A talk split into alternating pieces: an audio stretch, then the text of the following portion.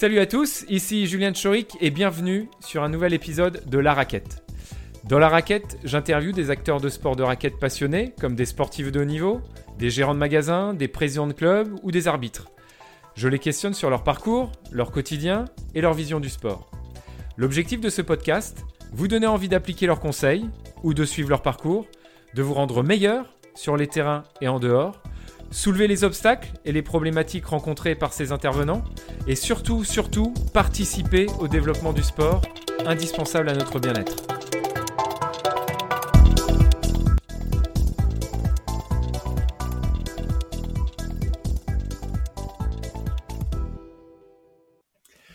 Donc bonjour à tous et bienvenue sur un nouvel épisode de La Raquette. Aujourd'hui, j'ai la chance d'accueillir euh, Raphaël Sachta, donc euh, les joueurs de badminton euh, connaissent pour la plupart. Donc bonjour Raphaël. Salut Julien. Alors Raphaël, aujourd'hui tu es dans une, dans une chambre d'hôtel. tu vas nous dire où et dans quel contexte? Alors c'est effectivement assez particulier. Je suis à Bangkok pour la reprise des tournois internationaux suite à, cet événement et cette pandémie euh, qui a frappé le monde du badminton euh, et le monde en général d'ailleurs depuis euh, plusieurs mois. Et c'est vrai qu'on est tous confinés. Alors il y a plus de 200 joueurs et 800 personnels qui sont confinés dans deux hôtels à Bangkok avec... Bah, ce sont des conditions dignes d'un film de science-fiction avec une, une, paranoïa autour de ce virus alors qu'en Thaïlande, euh, il y a, en fait, ils sont peu touchés ici. Hein. On parle de 210 cas aujourd'hui et je crois qu'ils ont 65 euh, morts depuis le début de la pandémie. Mais, euh, mais voilà, c'est quelque chose d'assez irréel. Donc là, tu es en tant que quelle personne? Enfin, tu y es pourquoi? Alors moi j'y suis en tant que photographe de la Fédération internationale de BAD. et donc on est deux pour, pour l'agence à courir ces trois tournois, parce qu'il y a deux tournois du World Tour qui sont des, les deux plus gros tournois des Super 1000. Et euh, suite à ça, il y aura les World Tour Finals, donc, euh, qui clôturent l'année euh, à la fin de, à la, fin de la, saison.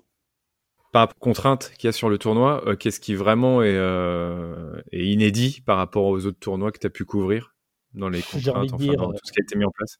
tout, mais, tout, hein, si on peut t'imaginer c'est vraiment, quand je parlais d'un film de science-fiction, c'est vraiment ça. C'est ce qu'on voit à la télé seulement, où euh, nous, on n'a pas idée de ce que ça peut représenter, à part euh, ce qu'on voit aux informations quand on regarde les, reportages à l'étranger ou peut-être dans les services hospitaliers en France. Mais c'est vraiment, euh, voilà, on a un hôtel, on a l'impression que c'est un hôpital avec tout le monde en blouse blanche, des charlottes, des visières, des masques, et ça fait vraiment, ça fait vraiment penser à un film de science-fiction.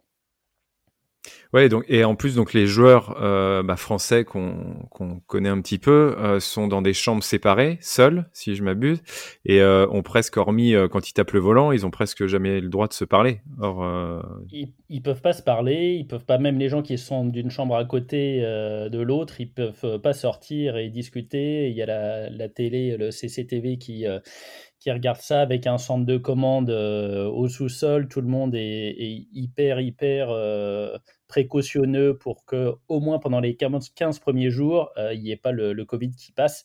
Donc, euh, donc c'est ouais, assez inédit comme, euh, comme situation. Et sur et toutes ces mesures, les, fédérations, les joueurs étaient au courant avant de s'inscrire au tournoi ou c'est en arrivant sur le tournoi que tout le monde a, a vu les conditions dans lesquelles ils allaient vivre pendant les deux trois semaines? Alors sur le papier, tout le monde était au courant, mais entre ce qu'on lit et ce qu'on vit, euh, forcément, il y a un monde. Euh, après, j'ai trouvé moi que les joueurs étaient euh, plutôt patients et qu'ils jouaient bien le jeu et ils se rendent bien compte que en fait, c'est ça ou c'est rien. je pense qu'il il y a eu tellement, tellement de joueurs qui ont euh, prier la Fédération internationale de faire repartir le circuit coûte que coûte, qu'aujourd'hui, ils peuvent pas se permettre de dire euh, bah non, en fait, on n'est pas d'accord avec les conditions. Euh, voilà, ils jouent le mmh. jeu.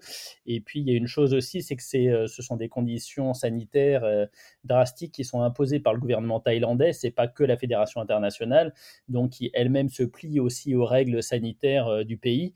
Et euh, ce que les joueurs vivent et ce qu'on vit tous, c'est ce que les touristes vivent quand ils arrivent en Thaïlande et ils ont 15 jours euh, euh, de quarantaine à vivre dans des, dans des hôtels. donc, quelque part, on n'est pas exempt de, de, ce que les autres vivent aussi.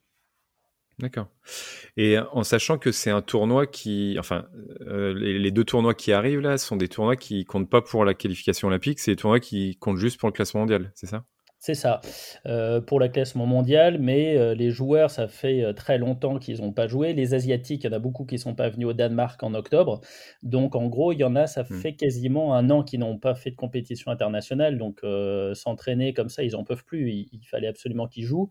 donc, tu as raison, ça compte pas pour les Jeux, mais ça compte pour le classement mondial. Donc, ce sera important aussi pour après les Jeux et, et pour la suite de leur carrière, sans parler des sponsors qui, je pense aussi, doivent faire pression sur les joueurs pour qu'ils fassent un petit peu de compétition et, qu'ils puissent promouvoir euh, leurs articles et, leur, euh, et leurs marques. Et toi, en tant que photographe, je suppose que tu vas pouvoir faire des photos un peu inédites que tu n'as pas l'habitude de faire dans ce contexte-là? Alors oui et non. Euh, oui, parce qu'effectivement, on ne voit pas de joueurs avec des masques, on ne voit pas des joueurs avec des charlottes. Il y en a qui arrivent, ils sont habillés comme, euh, euh, comme les locaux. Et je ne sais pas si tu as pu voir sur les réseaux sociaux, là, mais il y a certaines équipes d'Asiatiques ils, sont, ils ont voyagé euh, habillés de la tête aux pieds comme euh, des soignants. Donc, euh, c'est dire s'il y a vraiment une crainte de, cette, de, ce virus, en Asie particulièrement. alors bon, c'est vrai que ça fait des photos un petit peu hors normes. par contre, c'est vrai que ce sera aussi sans doute difficile de faire des photos dans les conditions dans lesquelles on les fait d'habitude parce qu'il il y a moins d'accès, on est moins de photographes. Hein. on est seulement cinq photographes accrédités sur les trois tournois, ce qui est rien et avec bah, des conditions de, shooting qui sont difficiles. Là, pour aller simplement sur l'entraînement, on peut les shooter que de loin avec des gros téléobjectifs. c'est sur des périodes très restreintes. Après, je pense que ça va se, ça va se libérer un petit peu quand les tournois commenceront. Mais c'est vrai qu'aujourd'hui, les conditions de travail sont quand même un petit peu compliquées. D'accord je rebondis. Bon, j'ai beaucoup de questions que je vais te poser, qui ça va partir peut-être un peu dans tous les sens. Mais quand euh, tu vas sur un, tournoi comme ça, est-ce que tu as carte blanche ou est-ce que la fédération internationale te font des demandes sur euh, certains joueurs à prendre en photo, certains pays Comment ça se passe? Alors, comme ils nous connaissent bien, ils savent qu'on prend les moments les plus importants. En gros, on a plus ou moins carte blanche. Cela dit, on a, nous, des contrats en tant qu'agence avec euh, des joueurs, avec des sponsors, avec des fédérations. Donc, on a euh, un espèce de cahier des charges à respecter. Mais euh, de toute façon, ça tourne toujours autour des mêmes choses qui sont des, bonnes photos d'action, des photos d'émotion et des photos de, de performance particulières. Donc, tout le monde s'y retrouve à, à nous demander un petit peu les mêmes choses. Ok. Alors, comme je disais tout à l'heure, je pense que l'épisode va, prendre du temps parce que j'ai beaucoup de questions à te poser parce que ça fait longtemps que, que tu tournes dans le circuit, que tu as sûrement plein d'anecdotes, plein de choses à nous raconter sur le, les joueurs, sur le badminton en général. avant ça, est-ce que tu peux nous faire un rapide, euh, un rapide euh, résumé de ton parcours, que ça soit dans le bad ou en dehors, de ce que tu fais et de quoi vit Raphaël aujourd'hui et des dernières années? Alors, mon parcours, euh, bah, déjà j'ai 48 ans, j'ai euh, deux enfants, je vis en région parisienne et je suis journaliste depuis maintenant euh, presque 25 ans.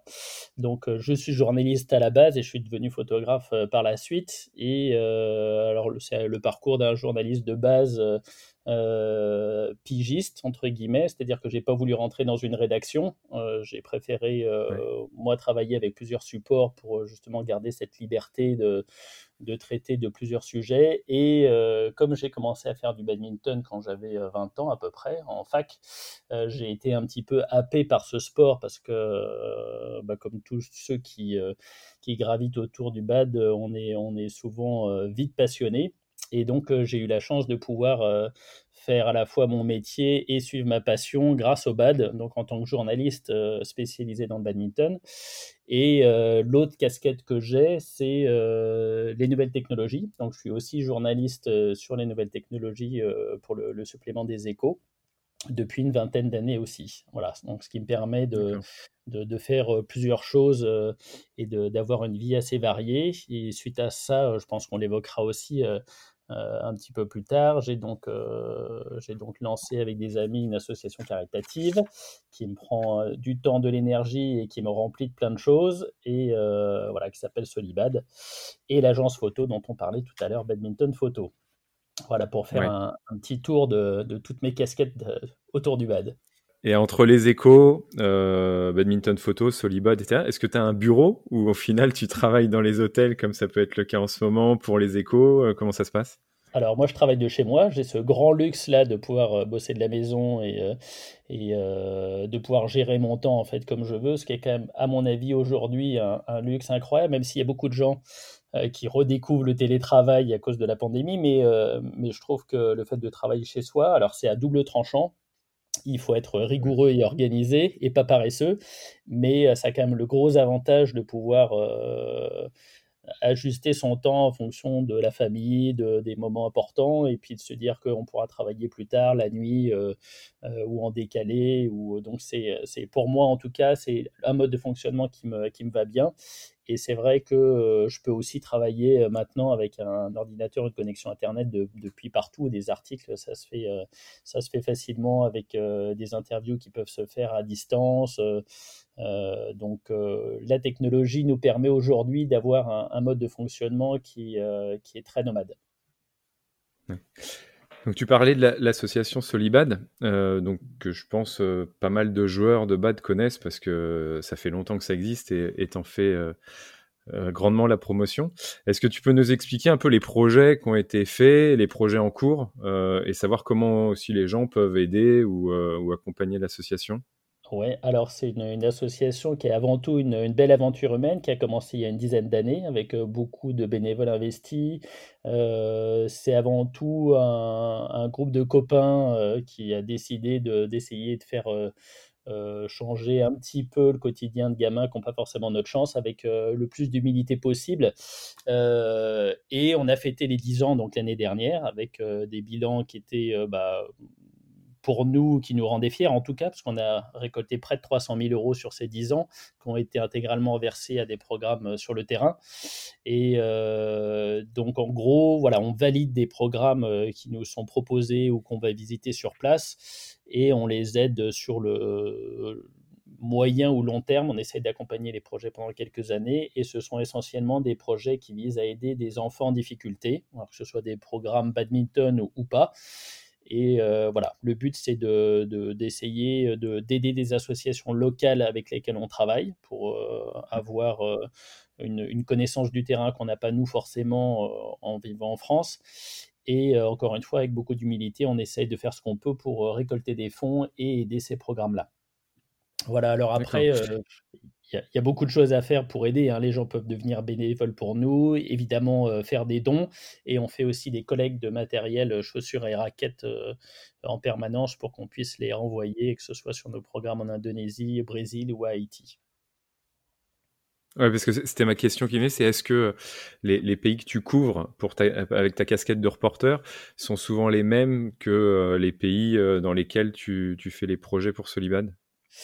Souvent, parce que c'est, euh, j'essaie, comme j'ai pas beaucoup de temps non plus pour, euh, pour se les battre, pas autant de temps que j'aimerais en tout cas, c'est vrai que je profite de mes déplacements professionnels pour aller valider des programmes, ou euh, c'est aussi là que je mmh. rencontre des gens qui, connaissant Solibad, me sollicitent pour aller voir des, des programmes potentiels. Donc, donc c'est vrai que c'est souvent des, des, des pays où je voyage régulièrement, mais, mais c'est pas toujours le cas. En Ouganda, par exemple, on a un gros programme, et là, je me suis déplacé exprès, il n'y avait pas de compétition euh, euh, en Angola, donc euh, en Ouganda, pardon. Donc hmm. c'est aussi l'occasion. il y a un tournoi, je crois. Il y, a, un tournoi challenge, non? Il y a, À l'époque, il y a un tournoi challenge, absolument. Et un gros tournoi Parabad qui, qui marche très bien. Ok.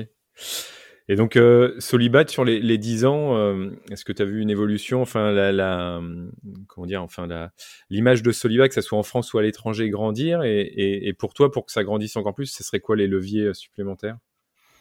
Alors, on a cette chance énorme d'avoir des super ambassadeurs et une super marraine qui est Hong euh, qui nous aide beaucoup pour la promotion et le fait qu'on ait euh, bah, les joueurs de l'équipe de, France et la fédération qui nous accompagnent depuis de nombreuses années aussi, le fait d'avoir notre logo sur le, maillot de l'équipe de France, Ça, ça nous aide à avoir une, une, belle image et ce sont des vitrines extraordinaires pour nous à l'extérieur.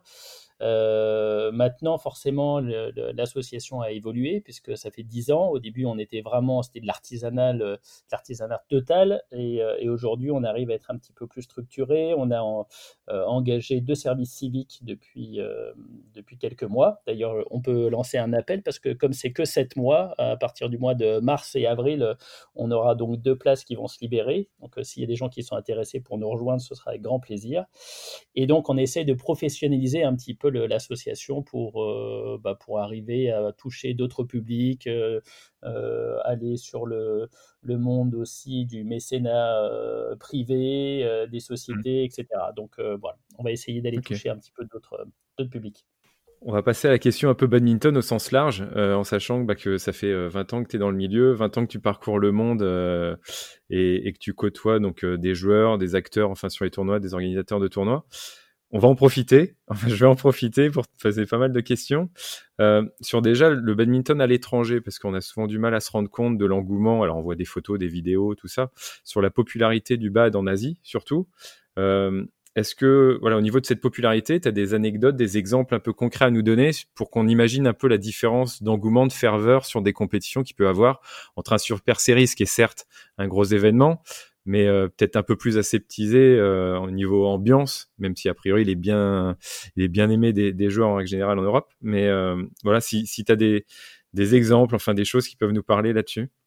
Ouais, alors c'est vrai que je commencerai par dire que quand même Coubertin, c'est un endroit assez extraordinaire pour le badminton. on a cette chance-là, même si le bad en France, c'est pas un sport si important que ça. En tout cas, ça n'a pas la notoriété de, de, sports comme le foot ou le tennis, mais c'est vrai que ce, cet événement-là apporte vraiment quelque chose. Il y a une ambiance qu'on a à Coubertin qui est euh, appréciée des joueurs étrangers, même des joueurs asiatiques, c'est dire. Et donc tout le monde mmh. adore venir à Coubertin euh, parce que les spectateurs sont proches, ils sont connaisseurs, euh, ils soutiennent les, les joueurs même s'ils ne sont pas de leur pays. Donc c'est vraiment quelque chose qui est, qui est apprécié, appréciable. Après, euh, c'est difficile de comparer la France euh, en termes de, euh, de, notoriété du sport et de développement du sport avec des pays comme l'Indonésie, qui pour moi est le, la nation du badminton, où quand on rentre dans le stadium Isatora Senayan à Jakarta, on a les poils qui se dressent tellement c'est incroyable, les gens qui qui dansent, qui chantent, euh, ils dorment là-bas, ils, ont, euh, ils y vont en famille, il y a des tout ils fument, ils fument aussi. ils fument, ah ouais, mais c'est l'anarchie totale, mais ça apporte quelque chose de, de, de complètement incroyable. Je pense que tant qu'on n'a pas vu un match euh, à Istora Senayan, on ne sait pas ce que c'est que du badminton de haut niveau. En tout cas, pour le ressenti en tant que spectateur ou acteur du bad en général. Et, euh, tous les gens qui vont euh, faire un Indonesia Masters ou un Indonesia Open, ils reviennent en disant bon bah maintenant je sais, je sais ce que c'est que le badminton dans un pays de badminton et, et ça fait vraiment toute la différence. Après, il y a plein d'autres, plein d'autres endroits euh, qui sont aussi euh, super intéressants. Euh, la Chine, c'est, c'est aussi intéressant. C'est, il y a un énorme engouement. Les stades, ils font l'équivalent du stade de, de, Bercy et c'est rempli. En Malaisie, c'est pareil. Donc, on a vraiment des, des, décalages en fonction des pays qu'on visite. Le Danemark, c'est aussi un pays du badminton, mais c'est plus cosy, c'est plus petit. Les halls sont, mmh. sont d'une mesure tout à fait comparable à ce qu'on peut voir en France else avec un public de connaisseurs et des champions. Donc ça, ça dépend vraiment de, de là où on va. Mais euh, l'Indonésie, c'est pour moi le lieu clé pour voir un match de bad. Et, et hormis euh, l'aspect compétition, grande compétition, est-ce qu'en dehors, parce que je suppose que, que ça soit avec Solibad ou, ou, ou quand tu as un peu de temps, euh, quand tu n'es pas sur les terrains en train de prendre des, des photos, est-ce que il y a des, des, des, choses sur les à côté, je sais pas, dans d'autres dans gymnases qui sont pas forcément gymnases des grosses compétitions, ou même dehors qui t'ont surpris, enfin, par rapport au développement du BAD, par rapport aux pratiques du BAD euh, à l'étranger? Alors, je pense que euh, en général, les grosses compétitions, elles sont accompagnées de, beaucoup de choses. En Indonésie, dont je parlais tout à l'heure, il y a un village qui est, euh, qui est créé autour mais il y a aussi des écoles de jeunes qui viennent pour apprendre. il y a toute une, dynamique qui se crée autour des tournois. D'ailleurs, il n'y en a pas qu'un, hein. il y en a deux, trois, quatre avec des, des, statuts différents. Mais ça sert de support non seulement pour la vitrine du badminton local, mais c'est aussi le moment où toutes les jeunes générations viennent voir ce à quoi ils aspirent, c'est-à-dire ce pourquoi ils s'entraînent au quotidien. Il y a mmh. des écoles de badminton, euh, euh, que ce soit en Malaisie, en Chine ou en Indonésie, il y en a partout autour des, des, euh, grands stades. Et donc, on voit toute cette ferveur-là, tous ces gamins qui viennent, qui ont des étoiles plein les yeux, et, et c'est en voyant leurs idoles que naissent des vocations et que forcément, ça crée un, un cercle vertueux autour du bad que nous, on a du mal à, imaginer, même si, euh, effectivement, il y a quelques jeunes badistes français qui, quand ils vont aux IFB, ils, repartent avec euh, plein de rêves, et, euh, mais ça c'est pas sur la même échelle. On, on, se rend compte vraiment qu'il y a quelque chose qui se passe dans ces moments de tournoi, dans ces moments de compétition-là, en Indonésie ou dans les pays asiatiques qu'on ne retrouve pas en Europe c'est une belle transition pour moi. C'est entre l'Europe et l'Asie, même si le Danemark, voilà, il fait peut-être un peu un cas de figure à part par rapport aux autres pays. Mais pour toi, les points positifs, enfin les points forts du BAD euh, en Asie pour que ça soit un des sports euh, majeurs ou le sport majeur euh, en Indonésie ou en Malaisie ou en Chine, euh, qu'est-ce qui fait que c'est un sport qui est, euh, qui est suivi? Est-ce que c'est parce qu'ils ont des champions? Est-ce que c'est parce que c'est un sport qui est pratique, qui peut être pratiqué dans des parcs en mettant juste un vélo en, guise de filet? Enfin, comment tu l'analyses ça? Pourquoi en, Asie c'est un sport qui est, euh, qui est, qui est, vraiment, qui est vraiment pratiqué. Et puis, enfin, je sais pas si c'est toujours le cas, mais moi, je me souviens toujours d'une statistique où, où après le 100 mètres, la finale du simple homme de je sais plus quel jeu, c'était le, le, le, deuxième événement le plus regardé au monde, euh, ce qui montre qu'il y a beaucoup de gens qui le suivent. Euh, comment ça, enfin, comment tu l'expliques, ouais? Alors, tu as donné deux raisons qui sont, à mon avis, deux raisons essentielles. D'une part, euh, c'est les champions, euh, c'est-à-dire que quand on a un champion, et c'est vrai euh, dans d'autres sports et dans d'autres pays, on a souvent toute une génération de gamins qui, qui se mettent à faire ce sport-là. dans les pays asiatiques, que ce soit en Malaisie, en Indonésie. alors, la Chine un petit peu moins parce qu'ils ont beaucoup, beaucoup d'athlètes de beaucoup de sports. Et, et, c'est vrai que les gamins peuvent s'identifier à un nageur, à un athlète, à, un joueur de tennis de table, à un joueur de badminton. il a le choix en Malaisie et en Indonésie. les seuls Olympiens qui, sont, susceptibles de un jour gagner une médaille, c'est dans le badminton. Donc, mmh. donc forcément, les sports sont suivis, toutes les télés sont, font des, des, joueurs de badminton des véritables stars. Et euh, voilà, c'est un espèce de, encore une fois, de, de, cercle vertueux. Plus il gagne, plus il y a de nombre de, gamins qui se mettent à jouer. Et, mmh. euh, et, puis, ce sont des pays où il y a beaucoup, beaucoup de monde aussi. Hein. L'Indonésie, c'est très peuplé, la Malaisie aussi. Donc, euh, à partir de toute cette masse, cette masse de jeunes joueurs, euh, forcément, il y, en a, il y en a plus qui arrivent au niveau compétitif et, qui deviennent bons. Donc, ça, c'est la première raison. Donc, c'est une espèce de tradition de champion. il y a aussi le côté culturel. Tu parlais du fait que le badminton se soit accessible à, à tous très facilement. Ça coûte au début pas si cher que ça, même si euh, euh, quand on commence à jouer à haut niveau avec des plumes, ça coûte plus cher. Mais ce sont mmh. des sports qui peuvent se jouer dehors, contrairement à ce qu'on peut imaginer. Donc euh, c'est facile, c'est pas si cher que ça. Et du coup, beaucoup de gens jouent de manière ludique en famille. donc tout le monde joue un petit peu comme, comme on pourrait jouer, nous, je sais pas euh, dans notre jardin, euh, je ne sais même pas si c'est comparable à quelque chose, à la pétanque, voilà, par exemple, mais culturellement, c'est quelque chose qui est très fort dans tous ces pays-là. Donc, euh, mmh. quand on joue régulièrement et quand c'est un sport ludique qu'on fait à la maison, quand on le voit à la télé et qu'il y a des champions, et des gens qu'on connaît par cœur, bah forcément, c'est tout un je, dirais, un, monde qui gravite autour de ce sport-là et euh, ça en fait le sport national euh, rapidement.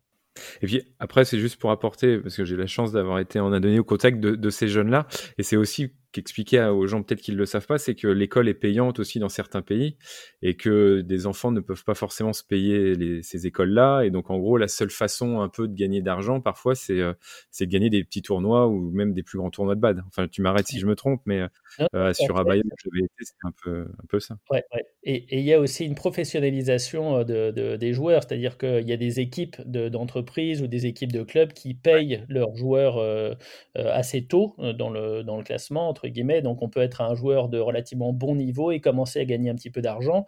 Euh, quelque chose qui est aussi assez incroyable pour nous, mais c'est les officiels qui sont payés. Donc, euh, quand on est arbitre euh, en division nationale en Indonésie, eh bien, on gagne un petit peu d'argent.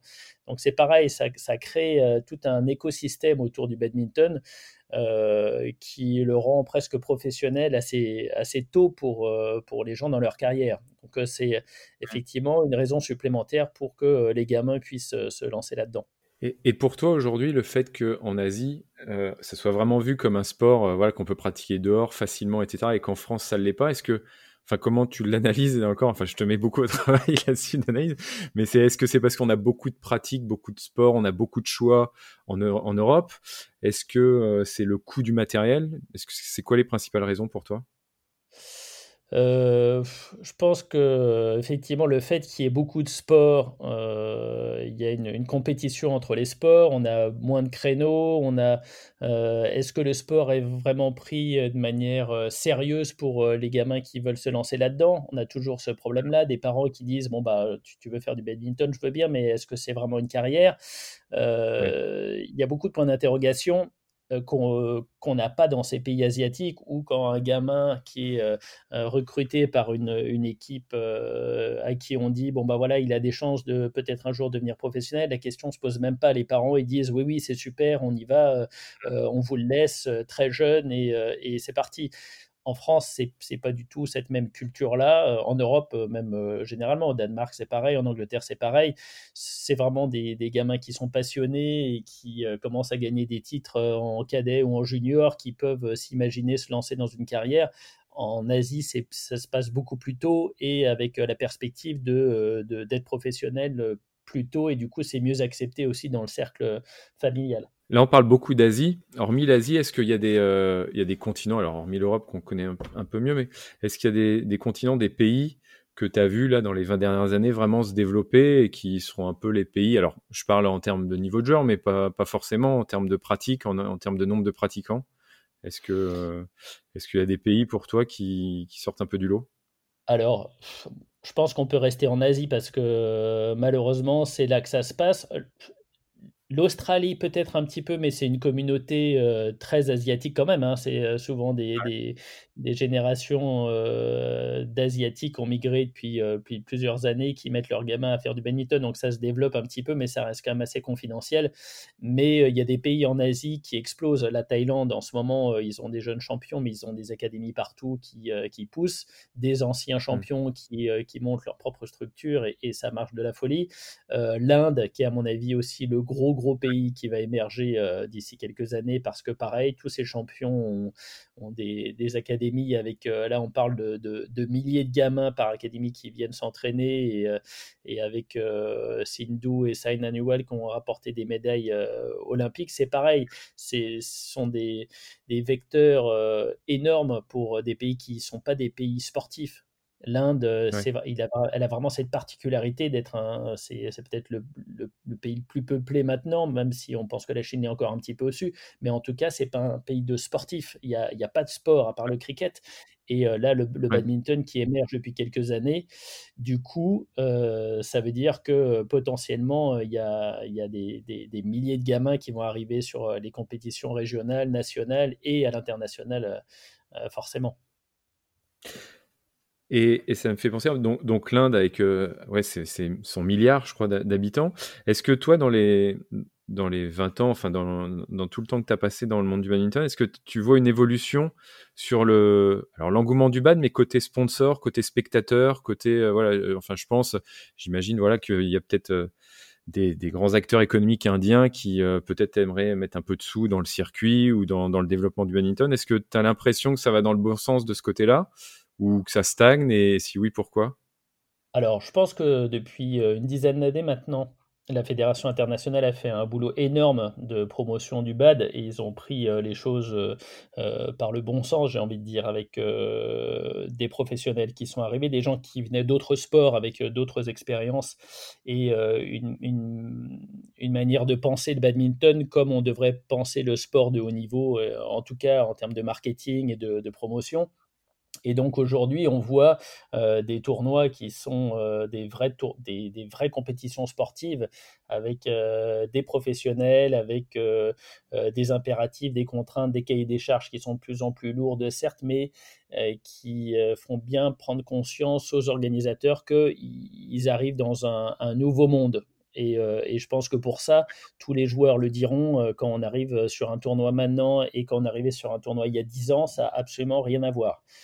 Et, euh, et, ça profite au BAD parce que euh, le prize money a explosé. On parle de, comme de, millions de dollars euh, de, de, dotation pour un seul tournoi, ce qui est quand même pas rien, même si on est loin du tennis encore. Mais par rapport à ce qu'on avait il y a une dizaine d'années, c'est quand même, c'est, ça n'a rien à voir. Et puis aussi dans la manière dont la relation se fait entre les joueurs et euh, leur public, leurs fans. On voit aussi une, évolution majeure avec les réseaux sociaux, avec euh, encore une fois la fédération internationale qui commence à, montrer aux joueurs euh, comment surfer sur leur image de star. Il y a, tout un, un, mécanisme qui est en train de se passer pour que il y ait une vraie professionnalisation du sport. Et je pense que c'est très profitable pour tous les acteurs, euh, que ce soit euh, les, sportifs, euh, les sponsors qui investissent de plus en plus massivement. Et, c'est encore une fois un cercle vertueux qui s'est mis en place. Et je pense que du coup, le développement du sport se fait à la mesure de, des investissements qui ont été faits. Donc ça va dans le bon sens. ça va dans le bon sens, ouais. Sur, alors, souvent un reporter, enfin, je suppose que toi, tu, tu, soit tu es à l'affût, soit les infos viennent directement à toi, les petites infos, les dessous un peu que qu'on sait pas forcément. J'en profite un peu pour t'avoir au micro pour te demander un peu les choses qu'on sait peut-être pas forcément ou qui qui sont pas très médiatisées et qui sont parfois un peu tristes, mais d'avoir ton avis ou de, ou, de savoir un peu ce qui se passe sur tout ce qui est euh, paris sportif. On sait qu'il y a certains cas qui sont, qui sont des fois relayés par les médias, euh, le dopage, sur la corruption, tout ça. Est-ce que il y en a un peu, il y en a beaucoup, on sait pas tout? C'est quoi ton, ton, point de vue là-dessus? on ne sait pas tout, euh, forcément, on se doute de beaucoup de choses quand on est dans le milieu du badminton. Et c'est vrai qu'il y a quelques années, on, on, savait qu'il y avait des choses qui se passaient. Alors, encore une fois, la Fédé internationale a fait intervenir euh, des professionnels sur ce sujet-là et je pense qu'ils ont bien fait parce que c'est euh, quelque chose de, grave et qui peut mettre en danger un sport. Euh, mais pas plus tard que ce matin, il y a une annonce qui a été faite comme quoi il y a huit joueurs indonésiens qui avaient été bannis pour justement pour avoir reçu de l'argent et, perdre un match. Euh, un autre Malaisien, pareil, qui a été, euh, qui travaille pour une marque, euh, qui a demandé à des joueurs de, gagner ou de perdre pour de l'argent. Et lui, pareil, il est interdit à vie de, de, de gravité autour du badminton. Donc, il y a des choses qui se sont passées. Je pense que les joueurs maintenant sont euh, au courant que euh, si ça se passait et si c'était possible il y a quelques années, ça va être de plus en plus difficile.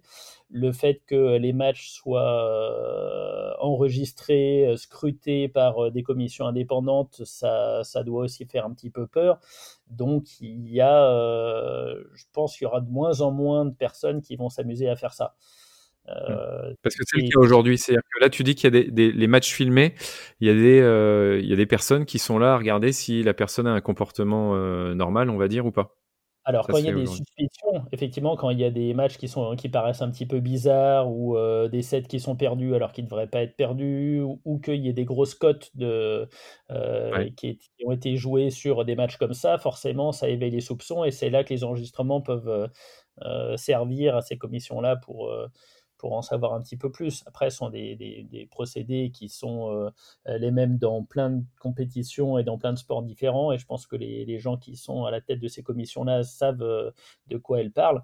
Et, euh, et, c'est bien. Après, bon, il y a toujours, on ne sait jamais ce qui peut se passer derrière des portes closes. on ne sait jamais ce qui peut se passer j'ai envie de dire quand les joueurs repartent dans leur pays. Mais, en tout cas, maintenant, tout le monde est bien au courant qu'il y a cette soif d'intégrité qui est arrivée dans le monde du bad et, et, qui fait le plus grand bien au sport, je crois. Ok. On va, je vais poser des questions un petit peu plus personnelles, euh, qui fera peut-être euh, la, part belle au, deuxième épisode. Euh, par rapport à tout ce que tu as vécu dans le badminton, quelles sont les images les, plus marquantes, enfin qui t'ont marqué le, plus? Alors ça peut être du haut niveau, ça peut être à travers Solibad, ça peut être une de chaque ou plusieurs de chaque. Qu'est-ce qui te vient à l'esprit? Les images, alors forcément quand on est à la fois journaliste et photographe, peut-être même plus photographe parce qu'on est très près des cours et qu'on ressent vraiment euh, les choses de manière euh, euh, forte forcément. Puis moi, je suis personnellement assez sensible et une, éponge à émotions. Donc quand je partage les choses avec quelqu'un que je connais bien, parce que forcément au bout de 20 ans, on, est, on devient proche de, certains joueurs, c'est vrai qu'on a des, des, moments de grande émotion et euh, et, c'est là où tout le sport euh, a, toutes ses vertus, j'ai envie de dire, c'est quand on ressent ces choses-là. Alors, euh, pour en nommer quelques-unes, je dirais quand Tofik a gagné sa médaille olympique, on, on était très proches et c'est vrai que on avait, enfin, j'avais parié avec lui qui serait champion olympique et il m'avait rigolé au nez en début de compétition et le fait de le voir euh, s'écrouler après sa médaille d'or, euh, moi j'étais aussi super super ému c'était un, un, de mes moments préférés en tant que photographe. un autre moment, l'Indonésien qui a été euh, champion olympique en 2004. Donc euh, ça date déjà d'un petit moment. Euh, quatre ans plus tard, pareil, mais là un moment plus triste, c'est quand Wang donc qui était notre notre numéro un à l'époque et qui a participé au jeu dans son ancien pays à Pékin et euh, qui se fait battre euh, en quart de finale par la future vainqueur. Et elle était toute seule, cette petite ancienne chinoise, euh, contre tout un stade qui était forcément contre, enfin, qui, supportait, qui soutenait Zhang Ning, son adversaire. Et elle se fait battre 21-18 au troisième set. Et c'était la médaille qui s'envolait. Et c'était absolument affreux d'être de, là et d'être complètement impuissant sur le bord du terrain. Euh, et, c'est vrai que ça, ça a été euh, un des moments qui m'ont le plus marqué dans l'autre sens, pas, pas de joie, mais de tristesse. Et, euh, et c'est vrai qu'on s'est retrouvé après, alors que tout le monde sautait sur, sur John Ning pour l'interviewer, etc. Moi, j'étais le seul journaliste qui a interviewé Ongen et je ne pouvais pas l'interviewer. J'étais super mal et voilà, donc je lui ai fait un gros câlin et, et on, était juste. Seul capable de pouvoir l'interviewer à ce moment-là aussi, peut-être. oui, peut-être aussi, oui, ouais, tout à fait. Mais voilà, on était euh, tous les trois avec Fabrice Vallet, euh, son entraîneur, et, euh, on, se retrouvait dans cette espèce de petite bulle de, désespoir, de, tristesse, parce qu'on savait qu'Oriane était passée à côté de, son moment, et si elle avait pu remporter ce match-là, elle aurait été médaillée olympique, ce qui pour tout athlète est le, hmm. le, moment le plus important dans une carrière. Donc c'est vrai que c'était vraiment particulier et au niveau. Ah, voilà. Et, euh, donc, pour le côté après plus humain, les rencontres que j'ai pu faire avec Solibad euh, à travers le badminton, forcément, il y, en a, y en a des centaines et c'est pour ça que je suis aussi investi dans, dans cette association. Mais. Euh, j'ai envie de dire peut-être d'aller en Indonésie, ce programme qui se trouve en fait dans la banlieue de Jakarta, où il y a un village qui s'est créé autour d'une grande déchetterie et à quelques centaines de mètres du village, donc de cette poubelle gigantesque à, ciel ouvert, il y a deux cours de badminton qui, euh, sont créés. Et donc, on a euh, engagé les gamins du village, euh, des poubelles, entre guillemets, à venir s'entraîner. Et euh, la première fois que je suis allé sur place, ils ont voulu m'emmener, moi, euh, voir leur famille. Alors, ils avaient tous leurs raquettes pourries, euh, des chaussures trouées, etc. On s'est retrouvés dans la déchetterie et on a joué au badminton avec, avec eux et avec un champion olympique indonésien qui était venu avec nous, qui est maintenant entraîneur de l'équipe de Thaïlande, qui s'appelle Rexy Mainaki. Et, et, le fait de jouer au bad avec ces gamins dans cette déchetterie-là, c'était quelque chose de d'assez euh, d'assez incroyable. Euh, tout le monde avait la pêche, tout le monde rigolait, les parents étaient sortis. Enfin bon, il y, avait une émulation qui s'était créée autour de cette, cette journée-là, euh, qui moi m'a marqué forcément. Tu parlais, tu parles de champions et d'ailleurs pas mal de champions indonésiens, sûrement un pays que, que tu aimes bien et des gens que tu aimes bien, enfin je suppose. Euh, est-ce qu'il y a... Alors j'ai deux questions sur, sur les champions que tu côtoies et que tu interviews et que tu prends en photo. C'est euh, la première, est-ce qu'avec le temps et la professionnalisation dont tu parlais, les, les champions prennent un peu le melon, on va dire, ou pas? Euh, ça, c'était la première. Et la deuxième, c'est euh, est, ce qu'il y a des, des, champions qui sont vraiment, vraiment sympas et d'autres qui sont euh, moins sympas? Alors, bah, les champions comme euh, les gens normaux, j'ai envie de dire, hein, il y, a des, gens qui sont super et puis il y a des cons. Euh, c'est, euh, le, le, badminton n'échappe pas à ça. Après, alors, moi, j'ai cette chance-là de faire partie de la communauté, de cette caravane du badminton, à les suivre tout le temps. Donc, j'ai une relation privilégiée avec beaucoup. le fait que, je ne sais pas, peut-être que c'est parce que je suis journaliste, mais j'ai un rapport particulier et plutôt sympa avec la plupart d'entre eux. Euh, maintenant, j'ai aussi l'occasion de voir euh, des amis, des gens qui sont devenus des amis, avoir des comportements qui sont vraiment limites sur un cours, euh, la limite du fair play ou, ou voilà, qui sont pas sympathiques et, et, qui donnent pas envie aux gens de, les soutenir. je peux donner des exemples. Hein. Peter Gadeux, quand il jouait, il était parfois insupportable. Caro, Carolina Marin, qui est notre championne olympique espagnole, pareil sur un terrain, c'est une guerrière, elle, est, elle crie, euh, elle n'est pas appréciée euh, par euh, beaucoup, beaucoup de joueurs, et pourtant en dehors c'est une crème, c'est une fille qui est absolument adorable, comme Peter qui en dehors de cours est aussi, est aussi génial. Mais il y a un vrai décalage entre l'image même qu'ils veulent donner parfois, parce que je pense qu'ils veulent aimer se faire craindre de leurs adversaires, et, et les personnes qui sont en dehors des cours et qui n'ont souvent rien à voir. Après, après j'ai des affinités euh, particulières avec certains joueurs et joueuses et pas avec d'autres, hein, mais ça, c'est euh, c'est vrai pour, euh, pour la vie en général. Alors, question un peu, un peu surprise, que j'en ai quelques-unes.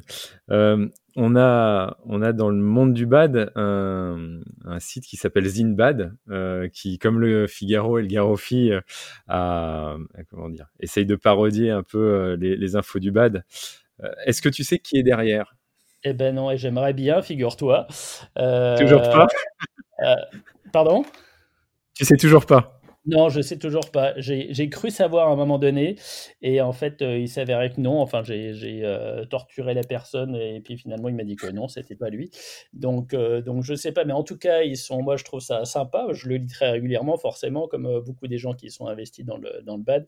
C'est rigolo, c'est léger, et puis moi, ce qui me plaît, c'est que c'est pas méchant.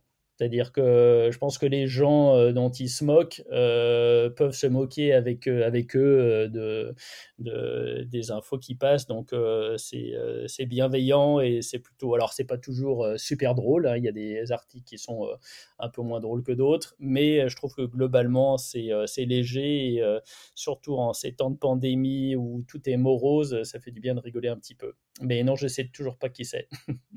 pas faute d'avoir cherché en tout cas. Ouais. Bon, s'il veut lever la main, il n'hésite pas.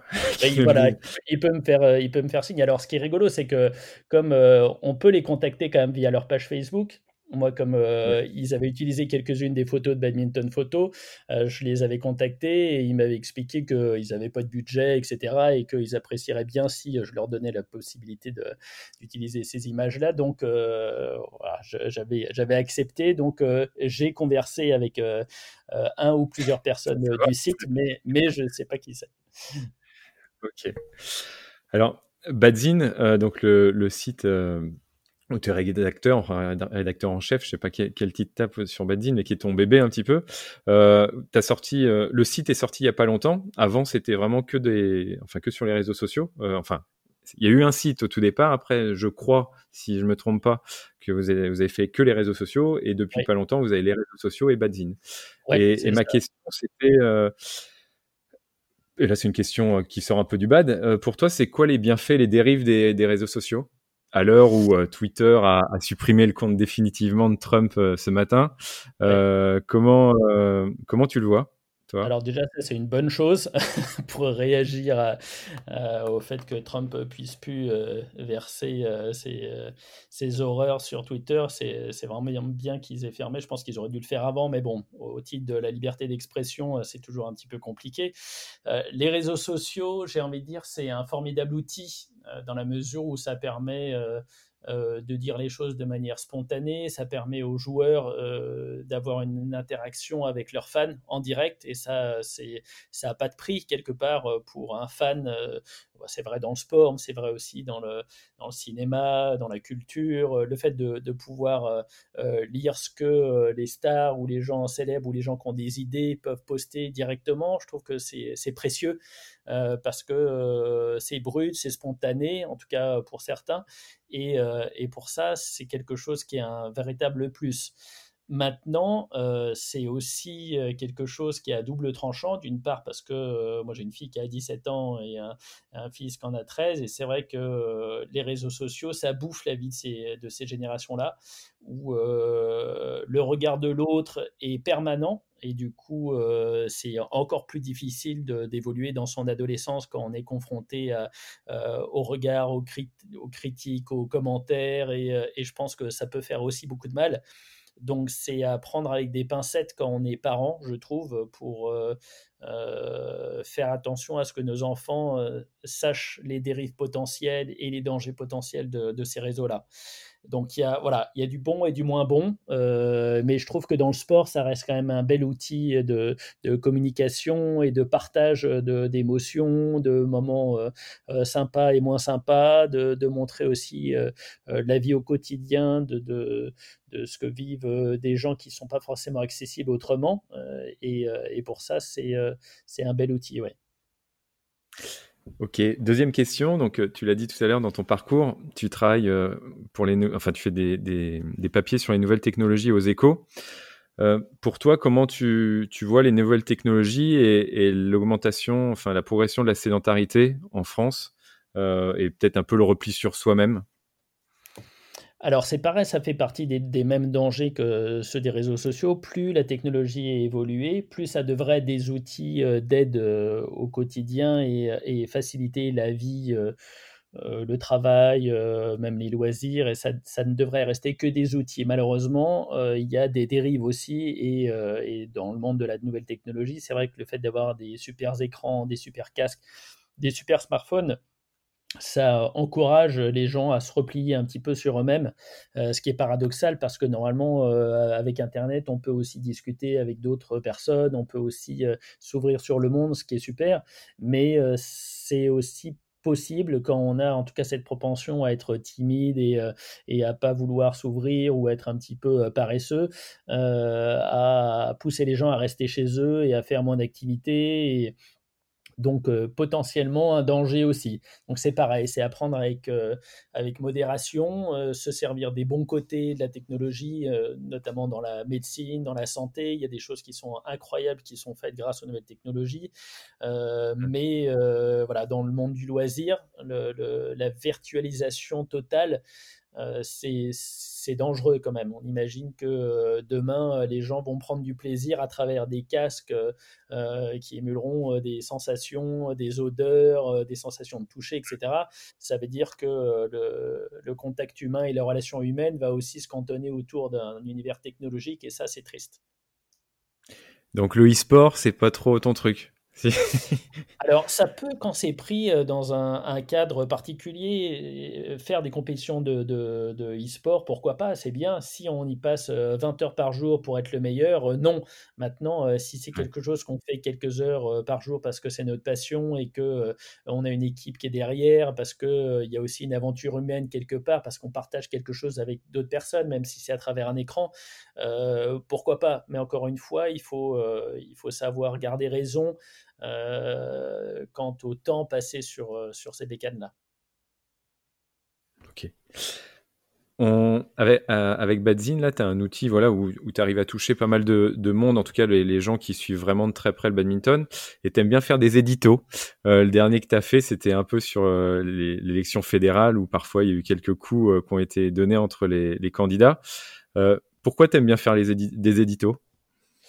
Alors déjà parce que c'est un grand privilège, je trouve, qu'on a, nous journalistes, de, pouvoir analyser, donner nos opinions, etc.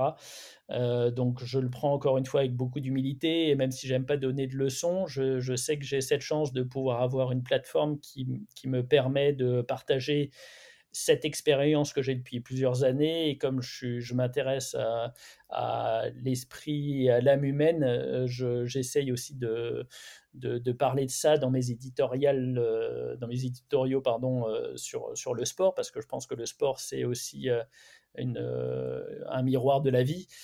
Euh, et, c'est vrai que c'est un moment que j'aime bien, de me poser devant une, page blanche et de me dire, euh, voilà, j'ai envie de faire passer un message. Peut-être qu'il euh, y a des gens qui vont trouver ça neuneux, chiant, ou que je leur prends la tête, ou peu importe. Mais peut-être qu'il y en aura quelques-uns qui se diront, bon, bah, pourquoi pas? Peut-être que c'est une bonne idée. Peut-être que bah, peut-être qu'il a raison et qu'on pourrait faire comme ça. Alors, le, le dernier édito que j'ai fait, c'était sur la gratitude. Euh, Pardon. je, pense, euh, j'en ai fait deux d'un coup, donc euh, t'es, es pardonné, mais c'est, vrai que à la fois le, le fait d'avoir cette gratitude envers les, présidents de club, les entraîneurs, euh, c'est aussi une manière de se donner les moyens de rebondir après cette période qui, est compliquée, qui n'est pas finie. Mais je pense que euh, c'était un moyen de dire aux gens, voilà, faites attention à ce que les, autres font pour vous et euh, soyez dans la gratitude parce que c'est ça qui va être un moteur pour eux pour continuer. Et comme on a, on a quand même ce gros souci de bénévolat en France, dans le badminton en particulier, mais, mais dans le monde associatif en général, c'est vrai que c'est c'est un moyen de dire aux gens faites attention, soyez conscients qu'il euh, y a des choses que vous pouvez faire pour être vous-même acteur de, la reprise du sport et, de la vie en société. donc c'est un privilège que j'ai et qui me, voilà, qui, me, qui me plaît beaucoup. Et tu le fais bien. Enfin, euh, sur, euh, je rebondis là, c'est bien sur la. C'est pas une question que j'avais préparée, mais là, dans, ce que tu dis, il y a quelque chose, voilà, qui, qui va être super important pour le badminton en, France, c'est la reprise. Bon, en septembre, hein, on va dire que, enfin, je, je suis pas dans le dans le gouvernement, mais je suppose que là, le badminton jusqu'à la rentrée de septembre, ça va être euh, par petites. Euh, qu'est-ce que doit faire la fédération? Qu'est-ce que doivent faire les clubs? Qu'est-ce que doivent faire les acteurs du badminton là? Pour euh, pour que la reprise se fasse le mieux possible en septembre et pas perdre un gros pourcentage de licenciés et de pratiquants Déjà, je suis pas Nostradamus et, et j'ai pas beaucoup de, solutions à ce problème-là. Malheureusement, euh, c'est hyper complexe parce que je me mets dans la peau du licencié que je suis par ailleurs et euh, qui a payé sa licence en début de saison et de ne pas pouvoir jouer, c'est euh, hyper frustrant mais je me dis que de toute façon, c'est de l'argent que j'ai dépensé. Je ne vais pas le récupérer parce que le club, euh, ça à rien de lui demander. Il va rembourser tout le monde et puis après, il pourra plus survivre. Donc, ça, c'est pas cohérent. Euh, je me dis peut-être qu'on peut faire un trait sur cette saison comme la saison dernière parce que de toute façon on n'a pas le choix, que euh, c'est comme ça et mmh. que malheureusement euh, personne n'y peut rien. Je pense que le gouvernement, on a beau leur cracher dessus, je pense qu'ils font ce qu'ils peuvent comme tout le monde en dehors de nos frontières aussi et qu'ils naviguent à vue d'œil et que quoi qu'ils fassent de toute façon ils vont, ils vont se faire taper dessus. Et, et, et, c'est hyper complexe de gérer une crise comme ça. Donc, plutôt d'être euh, dans la critique et, de dire en permanence euh, voilà on devrait reprendre etc on n'en sait rien si ça se trouve si on reprenait euh, si on réouvrait tous les gymnases peut-être qu'il y aurait des cas de Covid partout et puis on dirait bah non ils auraient pas dû réouvrir. Enfin bon on ne sait pas ce qui peut se passer. Donc là le, gouvernement a choisi de fermer les structures je pense que c'est pas une si mauvaise idée que ça, parce que euh, bah, ce virus de merde, euh, malheureusement, il se transmet euh, facilement aussi. Et bah, quand on sue, quand je l'ai, vu, hein, dans la période où on a pu jouer un petit peu, je me disais, c'est quand même pas cohérent de dire euh, c'est ouvert, on peut jouer, on enlève les masques, mais forcément, on est un mètre l'un de l'autre, on transpire, les gouttelettes, ça, ça pullule. Donc, s'il y a un endroit où on peut attraper le virus, à mon, mon avis, hein, je ne suis pas médecin, mais je me mmh. dis que ça peut être sur un cours de badminton. Donc, euh, la précaution de dire on ferme toutes les structures parce qu'il y a un risque, euh, elle ne me paraît pas incohérente aujourd'hui. Donc, plutôt que de se dire, euh, voilà, c'est pas normal, c'est pas juste, euh, on devrait réouvrir, le monde du badminton, il est en arrêt, etc. C'est un fait, c'est comme ça, on n'y peut rien.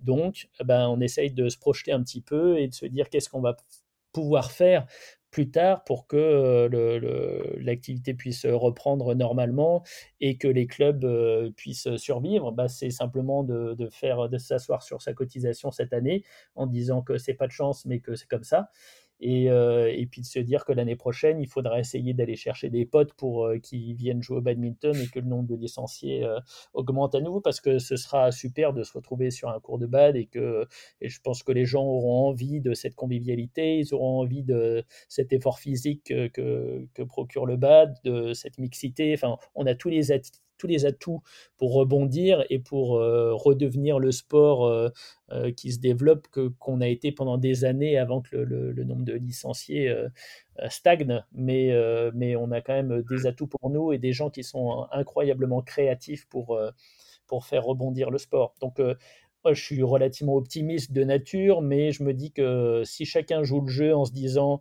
euh, bon, on arrête de critiquer, on arrête de, demander au club euh, de se faire rembourser parce que de toute façon c'est comme ça, c'est pas de sa faute. Eh ben, déjà, on, retire une épine du pied de, des clubs qui sont euh, quand même la moelle épinière de notre sport.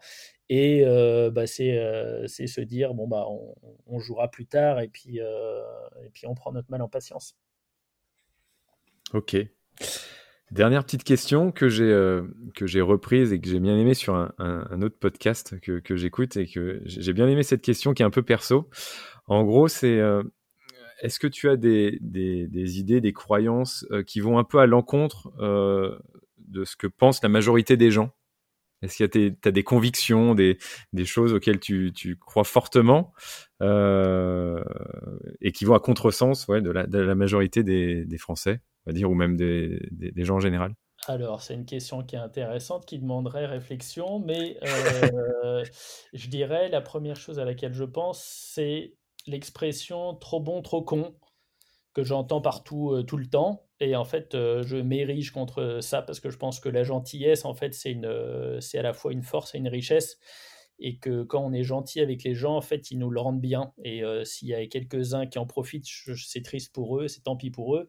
Mais euh, voilà, ça fait quelques années maintenant que je pratique, euh, je crois en tout cas que j'essaie de pratiquer la gentillesse et, d'essayer de, donner. Et en fait, plus je donne, plus je m'enrichis, plus je reçois. Et euh, les quelques rares personnes qui ont profité de cette gentillesse, euh, bah, voilà, pour moi, ils en ont pas retiré euh, grand-chose. Moi, ça m'a pas touché plus que ça parce que je trouvais ça triste pour eux et du coup, bah, ils sont sortis de mon cercle d'amis ou de, connaissances. Mais, je trouve que ça donne une force incroyable d'être gentil avec son prochain. Alors ça paraît un peu neuneux, et, mais en fait, au quotidien, c'est tellement vrai d'être gentil avec même des gens qu'on ne connaît pas, de laisser passer des gens, d'être souriant, euh, de, de faire des petits. Merci, enfin, ça, revient à la, voilà, on, reparle de la gratitude, mais en tout cas, cette gentillesse qui est prise pour beaucoup de gens, pour euh, répondre à ta question de manière plus précise, euh, comme étant une faiblesse, pour moi, ça reste une force et je pense que ça l'est dans la vie, au quotidien. Je trouve que c'est vraiment important de rester gentil et de rester soi et de pas toujours imaginer que les gens vont profiter et que euh, voilà, on a, moi j'ai cette force-là et du coup je suis bien dans mes baskets grâce à ça et euh, je, vois les choses de manière très positive. Et en fait, c'est euh, plus on est gentil, plus les gens sont gentils avec nous et, du coup ça rend la vie plus douce. Parfait. Est-ce qu'il y a un mot que tu aimerais voilà, dire? Est-ce qu'il y a un message que tu aimerais faire passer, des choses dont on n'a pas parlé et que tu aimerais, causer? Euh, alors le message que j'aimerais faire passer, peut-être euh, nous qui sommes bien franchouillards et qui, aimons euh, critiquer en permanence, je trouve qu'il faudrait qu'on sorte un petit peu de ce, système-là, la, la, plainte perpétuelle, parce que ça nous mine. Il y a vraiment la critique facile et pas constructive, c'est quelque chose qui qui remplit pas et qui est compliqué à gérer. Et, c'est vrai dans le monde du badminton où systématiquement les gens vont critiquer avant même de savoir et de penser. Alors j'ai évidemment une pensée pour la nouvelle équipe dirigeante qui, qui arrive à la fédération et, et qui va sans doute essuyer le feu de, critiques euh, assez vertes assez rapidement. Et je pense qu'avant de critiquer, pour eux, mais aussi pour, euh, en général, hein, pour euh, qui que ce soit, c'est bien d'abord d'écouter, de, regarder avant de juger. Et puis, quand on a des critiques à faire, il vaut mieux les tourner de manière constructive pour que ça fasse avancer le schmilblick plutôt que voilà, plutôt de, de couper les pattes de ceux qui essayent de faire des choses. C'est entendu, ça marche. Bah écoute, merci beaucoup Raphaël. J'espère que le temps sera pas trop long en Thaïlande pendant les, les, deux semaines qui, qui restent. Et merci encore beaucoup pour euh, l'honnêteté, la transparence euh, dont tu as fait preuve là de, en répondant à toutes les questions. Merci et puis bah bon courage. Merci beaucoup. Là, c'est, on tient le bon bout. Hein. C'est dans quelques jours que ça commence, donc euh, il va y avoir un petit peu plus d'action, ce sera bien. Et, euh, et, puis, bah, merci à toi et bravo pour euh, ce podcast que je trouve vraiment sympa et, et, c'est toujours des questions bienveillantes et, et, fortes à propos. Donc, j'apprécie beaucoup et je pense que je ne suis pas le seul. Donc, bravo à toi aussi. Ah, merci Raphaël. À bientôt. Bon courage. Ah, salut. Voilà, euh, c'est fini. J'espère que l'épisode vous a plu. N'hésitez pas à me faire des remarques constructives, proposer des personnes à interviewer ou tout simplement donner vos impressions sur ce podcast à travers la page Facebook La Raquette ou sur ma page LinkedIn Julien Churik. Et encore mieux, le top du top, si vous pouvez mettre une note 5 étoiles ou un avis sur les plateformes iTunes, Apple ou autres, ça permettra de donner plus de punch, plus de visibilité au podcast et aux passionnés de raquettes. Un grand, grand, grand merci à vous et à bientôt